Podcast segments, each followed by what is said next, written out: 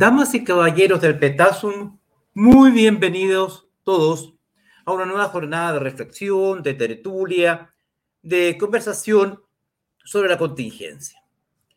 El capítulo de hoy está dedicado eh, a un candidato a la presidencia de la República que ha ilustrado la República en una reciente entrevista que tiene menos de 24 horas que le dio al conocido animador de televisión Mario Kreuzberger Don Francisco, y en que, con el afán, obviamente, eh, manifiesto afán de empatizar, de simpatizar con la cristiandad, que es, una de las fe, naturalmente, que tiene una preponderante mayoría entre los chilenos, y habiéndose declarado él previamente, durante largo tiempo, durante largos años, un no creyente, pero ahora en la necesidad que tiene de eh, aparecer vinculado con el mundo cristiano, no, llenó, no yo nada mejor que eh, inventar un, inventar un, eh, ¿cómo está veterano 78? Justo saludarlo, somos de la misma época. Inventar un nuevo, un nuevo evangelio. que sorprendió, nos sorprendió todo, nos pareció bastante jocoso, bastante simpático, pero da cuenta de un personaje que cruza todos los límites en cuanto a lo que es la decencia intelectual. Una persona que sea no creyente es absolutamente respetable. Tiene todo el derecho del mundo, yo soy un liberal, a creer o a no creer. A lo que no tiene derecho es a transfigurarse, a tratar de mimetizarse con aquello en lo cual no cree, simplemente con un afán electoral. Porque se incurre los ridículos que ha incurrido Gabriel Boric. Simulando haber leído la Biblia, obviamente cualquier persona que ha leído la Biblia sabe que no son más que cuatro los evangelios y jamás Pablo escribió un evangelio. ¿No es cierto? Nunca escribió un evangelio. Pero en fin, es así la forma en que se hace política actualmente. Pero esta figura, este espectáculo francamente grotesco que tuvimos la oportunidad de presenciar en la entrevista con Mario Correa y Francisco, protagonizada por Gabriel Boric, eh, no es el primero con que nos halaga el distinguido señor candidato a la presidencia de la República. Ha atravesado una serie de metamorfosis políticas en el último tiempo, específicamente en los últimos días, sobre todo después que perdió la primera vuelta, cuando se pensaba que esto era una carrera corrida, ¿no es cierto? Se pensaba que la elección de Gabriel Boric era un trámite simplemente casi de carácter burocrático o administrativo, derechamente. Y de pronto se encuentra perdiendo la primera vuelta, llegando segundo detrás de José Antonio Castro. Entonces, naturalmente, eh, los diseñadores del programa, los diseñadores de la campaña, los estrategas de la campaña, eh, se dan cuenta que eh, hay, algo, hay que hacer algo. Bueno, lo que había que hacer era salir a darse eh, voltereta, intentando borrar lo que siempre fue para parecer lo que nunca ha sido. En ese contexto se inserta, por cierto, la maniobra en, que, virtud de la cual aparenta haber leído la Biblia, obviamente no la, había ñojeado, si no, no se podía haber confundido de forma tan grosera y evidente, eh, y casi, le reitero, casi ridícula, pero es lo, lo que trasunta esto es la intención de generar esta especie de travestismo eh, de fe, donde él aparece revistiéndose de un carácter de hombre de fe, habiendo descubierto la fe ahora, después de haberla negado siempre, declarándose públicamente agnóstico, y ahora descubre la fe. Claro, ahora que necesita los votos de las mujeres y hombres que tienen fe. Bueno, pero no es primera vez que eh, Gabriel nos honra con este tipo de espectáculo, como vamos a pasar a apreciar en un video que le pertenece a la fundación, a la fundación nuevamente, eh, son ellos los que lo, lo han subido a las redes, pero que me pareció pertinente ponerlo a vuestra disposición. El show presidenciable. Este es Gabriel Boric cuando necesitaba los votos de la izquierda. También entender de que, de que el proceso de la revolución bolivariana no depende de un solo hombre.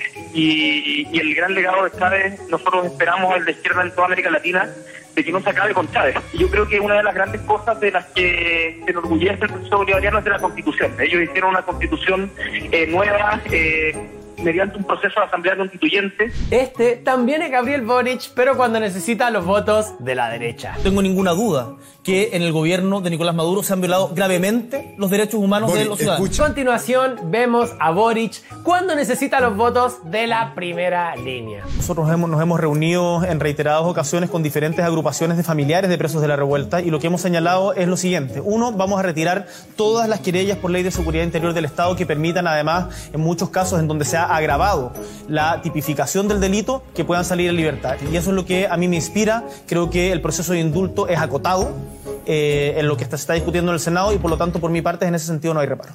Y ahora, este también es Boric cuando quiere los votos de las víctimas de la primera línea.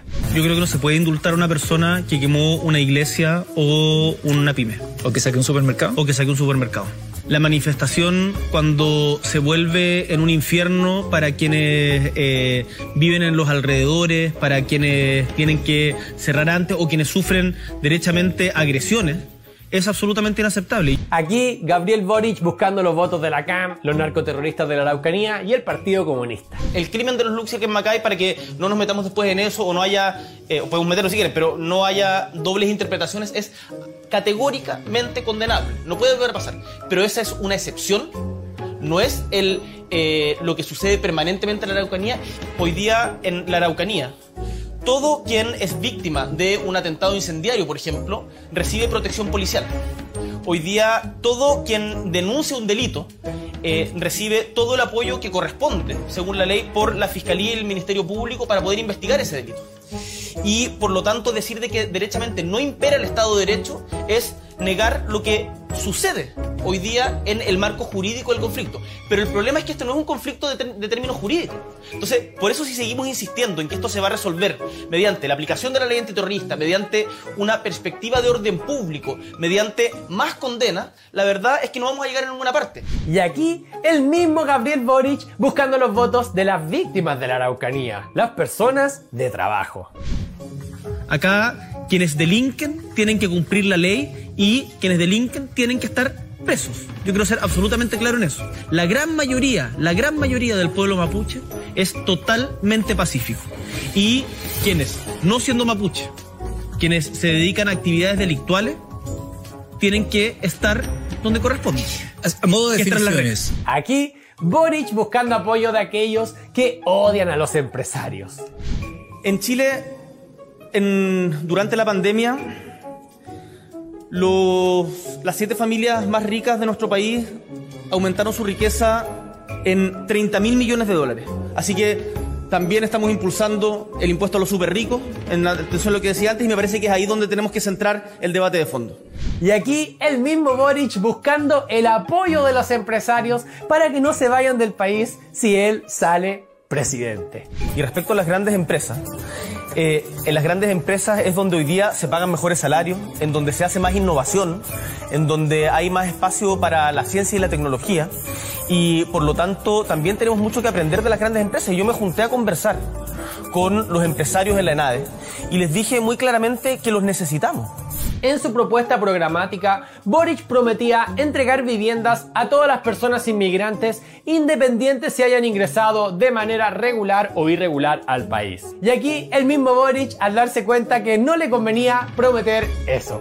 Es irregular. Por supuesto, por supuesto que no es posible entregar viviendas a toda la gente que lo necesita hoy día. Entonces, ¿para qué propone una medida así? Lo que nosotros hemos propuesto, Mónica, lo que nosotros hemos propuesto es que migrantes que logren regularizar su situación en Chile, que logren regularizar su situación en Chile, porque Usted en el programa decía independiente de su situación, si es regular Mónica, o irregular. Mónica, lo que nosotros hemos hecho es ir mejorando nuestro programa en atención a las críticas y comentarios que recibimos y por lo tanto hemos entendido. Entonces lo sacó de su programa. Hemos, hemos entendido Solo para que regulares. hemos entendido que la migración irregular es absolutamente imposible otorgarle viviendas. Aquí la asesora previsional de Boric diciendo que el trabajador no tendrá propiedad sobre el nuevo ahorro.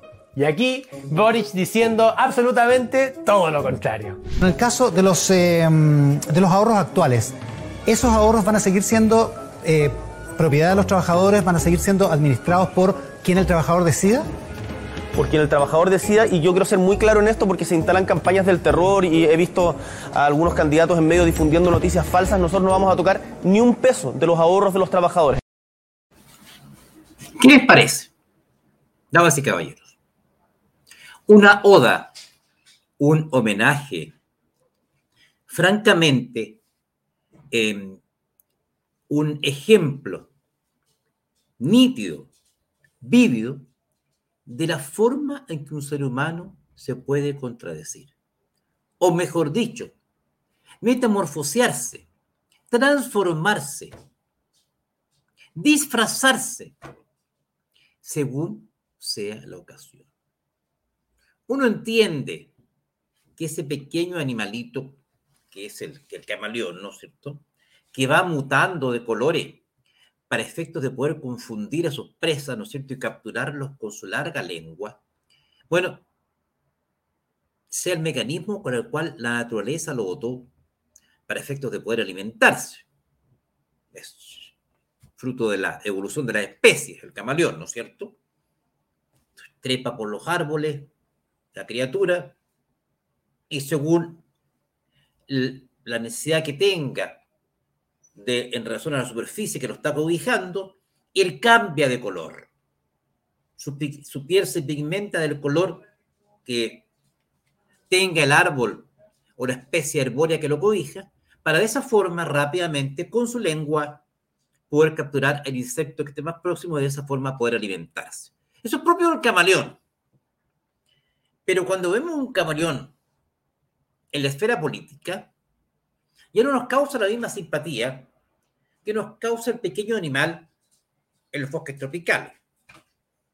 Que incluso nos parece una especie curiosa, simpático, e incluso ha inspirado algunas viejas canciones. Eh, me acuerdo, el camaleón, mamá, el camaleón cambia de colores según la ocasión, me acuerdo. Melodía muy recurrida. ¿Ah? Claro, así es Karen Pamela, así es.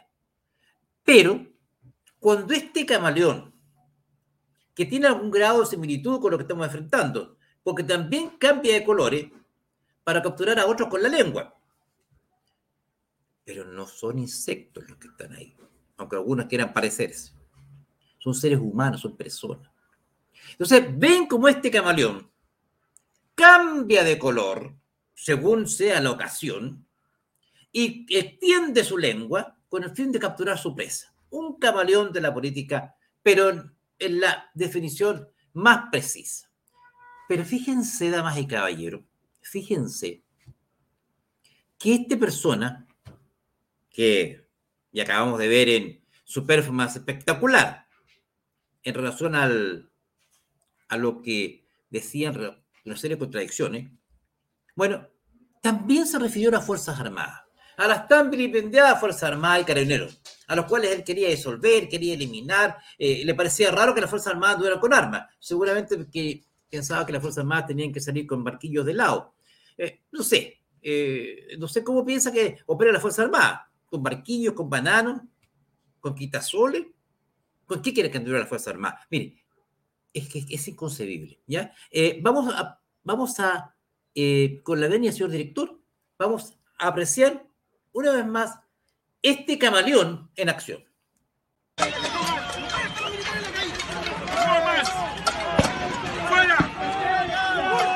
Lo vamos a conversar también con las fuerzas, eh, con las fuerzas policiales, lo vamos a conversar también con las fuerzas armadas. El ejército no puede estar por ningún motivo donde hayan manifestantes. Y frente a la violencia, el Estado tiene el deber, el deber de restablecer el orden público y nacimos, nos formamos políticamente en las movilizaciones, no podemos abandonarlas.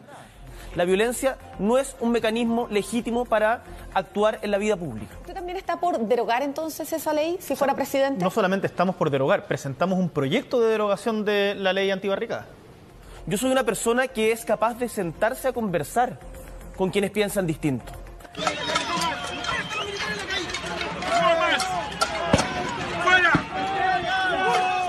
Para redistribuir la dotación de carabineros en las comunas que más lo necesitan. Eh, ¿A qué se refiere? Es necesario una refundación profunda de carabineros. Lo digo a apoyar a las víctimas de la delincuencia. a la cámara para... Aguante para que vaya. Lo, voy a llevar ahí. Los delincuentes, y particularmente los de delitos violentos, tienen que estar tras las rejas, no tengo ninguna duda. Vamos a generar, y yo estoy de acuerdo con el proyecto de indulto que se está discutiendo en el Senado y con la declaración que hicieron 105 convencionales respecto a este tema.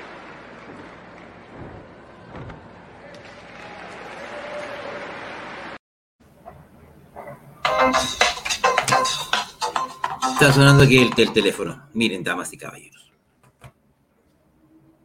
¿Qué les pareció? Increíble. Increíble. Primero se extraña que las Fuerzas Armadas porten armamento. La reitero.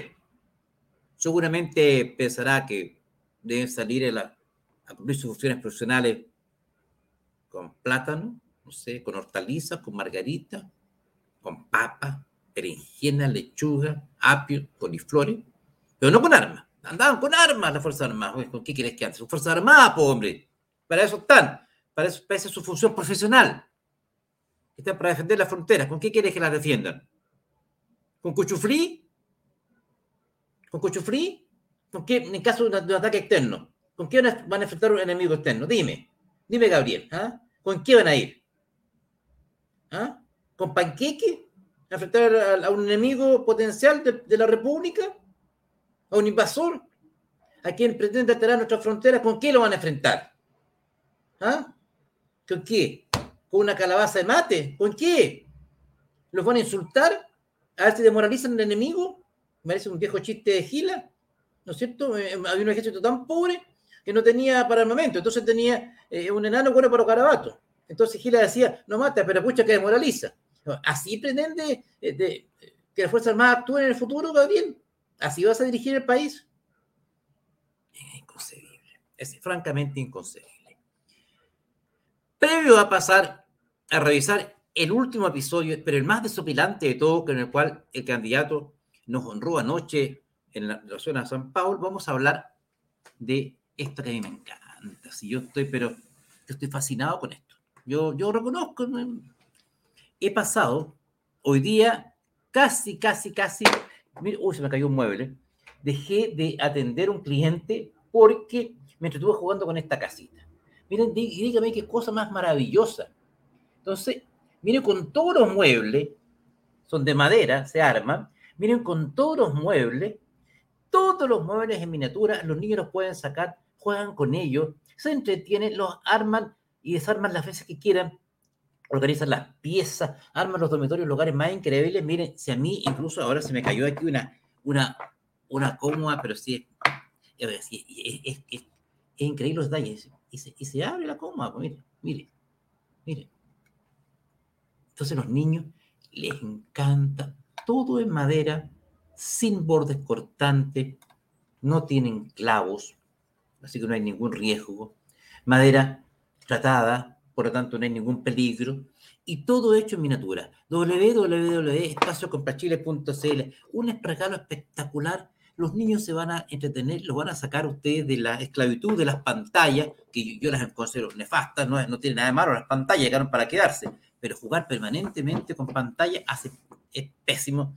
Y esto es- incentiva la creatividad, el desarrollo psicomotor, me parece fantástico. www.espaciocompachile.cl van a, van hacer un regalo maravilloso que no se van a sorprender. Los van a sorprender a los niños y, hasta, y también a los adultos, como me pasó a mí. www.espaciocompachile.cl Queridos hermanos, queridos hermanos, queridos hermanas, vamos a pasar ahora en este momento sagrado a la liturgia. Vamos a pasar a apreciar, como diría uno escucha a veces en la nave de una iglesia, queridos hermanos, el Evangelio.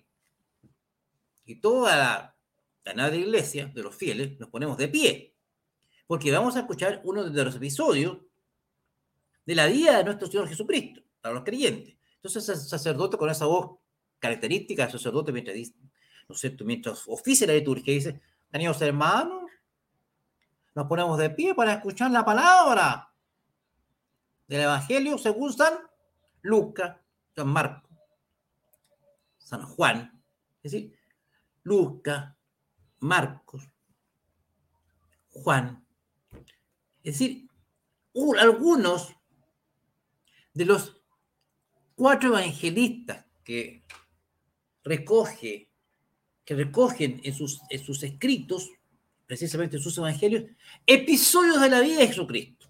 Lucas, Mateo, Marco, Juan. Lucas, Mateo, Marco, Juan. No hay más que esos cuatro. Lucas, Mateo, Marco, Juan. Sin embargo, en su deseo desesperado por empatizar con el mundo cristiano, Boric, el candidato Boric, no había nada mejor, algún asesor le sopló al oído y le dijo, mira, tú toda la vida has definido como agnóstico, es decir, como no creyente, entonces tenemos que acercarnos al mundo, al mundo creyente. Entonces, por favor, di que leíste la Biblia. Pero, ¿qué leí de, de haber dicho Boric? Bueno, di que leíste un evangelio. Ya, pues, dijo Boric. ¿Qué más, qué más, qué mejor? Pues voy a decir que leí un evangelio. Y se mandó un speech que yo creo que hizo, no sé, como diría un sacerdote, queridos hermanos, esto es francamente inconcebible. Como diría un, sacerdote ahí con esa voz que redumba en, en, las, en, en, las iglesias, ¿no es cierto? En las, las naves de una, de una iglesia católica. Pues bien, ¿saben lo que dijo este caballero? Sacó del sombrero un nuevo evangelio. ¿Qué Lucas? ¿Qué Mateo? ¿Qué Marcos? ¿Qué Juan? No. Nada. Él creó el Evangelio según San Pablo. Que jamás lo que hizo San Pablo fue escribir epístolas a las diferentes comunidades. Se confundió entre un evangelista y un evangelizador. Lo que es propio de una persona que no es creyente. Porque nunca ha sido creyente y está bien que no sea creyente, está en su derecho el candidato. Lo que no obsta a que haya hecho el ridículo, porque al tratar de mimetizarse con algo que no era, hizo un ridículo francamente colosal. Cayó en lo, en lo sopilante, francamente inconcebible. ¿No me creen? Pasemos a ver. Pero se ha, no ha emergido una nueva, un nuevo evangelio, un nuevo, un nuevo testamento, digamos. Y, y ojalá que no emerja porque de la iglesia yo eh, en política me quiero alejar lo más posible. Pero se ha, no ha emergido una nueva, un nuevo evangelio, un nuevo, un nuevo testamento, digamos. Y, y ojalá que no emerja porque de la iglesia yo eh, en política me quiero alejar lo más posible. Me, me, por lo menos a mí me hace más sentido y además respeto mucho a todas las expresiones de la fe. ¿Es importante la fe? Es tremendamente importante que no emerja porque de la iglesia yo eh, en política me quiero alejar lo más posible. Eh, o sea, el dicho de que la fe mueve montañas es tremendamente cierto. Mi madre, como tú decías, es una persona que tiene mucha fe eh, y me ha tocado verlo ahora, no sé, cuando uno va a regiones, cuando uno va a, a, diferentes ciudades, gente que me abraza y me dice bendiciones, mi niño, que Dios te acompañe, vas a ser el próximo presidente de Chile porque Dios está contigo. Y, y uno siente esa energía y es estremecedora, en verdad. Ojalá que no emerja porque de la iglesia yo eh, en política me quiero alejar lo más posible.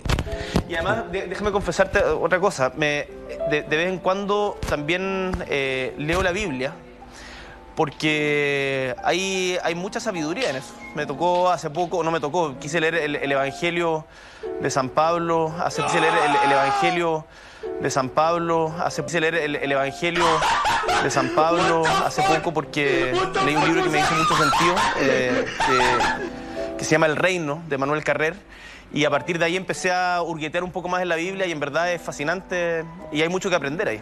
Quise leer el, el Evangelio de San Pablo, quise leer el, el Evangelio de San Pablo. Yo sé que YouTube coloca algunas normas que me impiden referirme como me gustaría en este momento respecto al candidato. Imagínense, damas y caballeros. Imagínense. Anda inventando evangelios, evangelistas. ¿Ya? Es una cosa inconcebible. Es para la risa. Si fue, mire, si no fuera un candidato a la presidencia de la República, esto sería francamente algo, mire, una, algo, una charada, diría una, esto es una, es una cremes, eh, así es que te va. Ni siquiera, eh, ni siquiera da para una cremes de, de, de media, para, para niñito, una cosa. Inventó un evangelio, damas y caballeros. Inventa un evangelio, nada menos. Inventa un evangelista. ¿Por qué? ¿Y por qué lo hace? Porque está desesperado. Claro, les reitero, era carrera corrida, hasta hace tres meses atrás era carrera corrida, eh, hacía María Alejandra. Eh, y de pronto se encuentra con que es segundo. Y necesita empatizar con el mundo cristiano. Entonces, para eso no hay nada mejor que disfrazarse de cristiano, disfrazarse de creyente. Pero el disfraz le quedó mal. Y el disfraz le quedó mal. Lógico, porque nunca se lo había puesto. Entonces, se, se, se coloca la, máscara de, de, cristiano, la máscara de creyente, y naturalmente se lo colocó al revés, y inventó un evangelio. O sea, ese es el nivel, damas y caballeros. Ese es el nivel. Ese es, ese es, ese es un candidato a la presidencia de la República de Chile. Cuando nos paremos frente a la, a la tabla que contiene la cédula en que vamos a decidir el futuro de Chile trazando una línea sobre un nombre, creo que no podemos olvidar episodios como este. No debemos olvidar episodios como este. No por, porque se trate de un simple error, un, un, un un chiste. No. Por lo que hay detrás. Por la forma en que alguien, con tal de empatizar y obtener un voto, miente, se disfraza de lo que no, de lo que no es, de lo que no ha sido nunca. Siempre Gabriel Boric se ha, declarado, no creyente, lo he dicho públicamente. Lo que no tiene nada de malo. Ese es Gabriel Boric. Siempre se ha declarado no creyente. Y entonces ahora, ahora, milagrosamente, valga, valga la expresión más que nunca, tal vez sea aplicable, milagrosamente se siente tocado por la fe. Esto me llevó, perdón que sea autorreferente, a escribir un par de Twitter que han tenido algún éxito hoy día en las redes sociales, que paso a compartir con ustedes.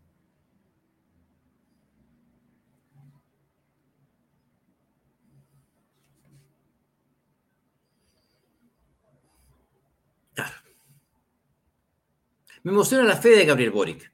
Tomando en cuenta que la Biblia solo contiene cuatro evangelios, Lucas, Marcos, Mateo y Juan, Resulta impresionante que él haya leído uno de San Pablo. Sin duda un hermoso e incipiente milagro de Navidad. La verdad, damas y caballeros, y después escribí, candidato se reivindica y reconoce equivocación. Es cierto, me equivoqué con el tema de San Pablo, pero siempre he sido un fiel observante de las enseñanzas de Jesús de Babilonia y sus 18 apóstoles. Bueno, he tratado de escribirlo en Twitter con las limitaciones de los caracteres, intentando ironizar un poco sobre esto, eh, pero en verdad, pero en verdad, no la negatividad, pero en verdad, lo que se trasunta detrás de la ironía, detrás de la crítica que, que está inserta en esa ironía, es la profunda ignorancia de quien aspira a llegar a la presidencia de la República. Yo no sé si este señor va a ser presidente de la República. Exactamente. ¿Qué sería capaz de hacer siendo presidente? Se ha disfrazado de católico. Ha inventado un evangelio. ¿Qué no sería capaz de hacer con la primera magistratura en sus manos? Tema para reflexionar, damas y caballeros. Tema para reflexionar, sobre todo cuando estén con un lápiz y un voto en sus manos el día 19 de diciembre que está por venir. Que Dios los ilumine a ustedes. Todos juntos podemos salvar a Chile. Que Dios así lo permita. Y también, que si la voluntad de Él así lo hace posible, nos podamos ver en una próxima oportunidad. Muchas gracias por vuestra atención. Y ahora vamos a ver el, la entrevista a candidato José Antonio Cas, que en pocos minutos más emite Canal 13 a través del programa dirigido por Mario Kreuzberger, en que va a tener como entrevistado a, a candidato José Antonio Castro. Vamos a verla, vamos a verla juntos. Mientras tanto, oremos por Chile. Buenas noches y muchas gracias.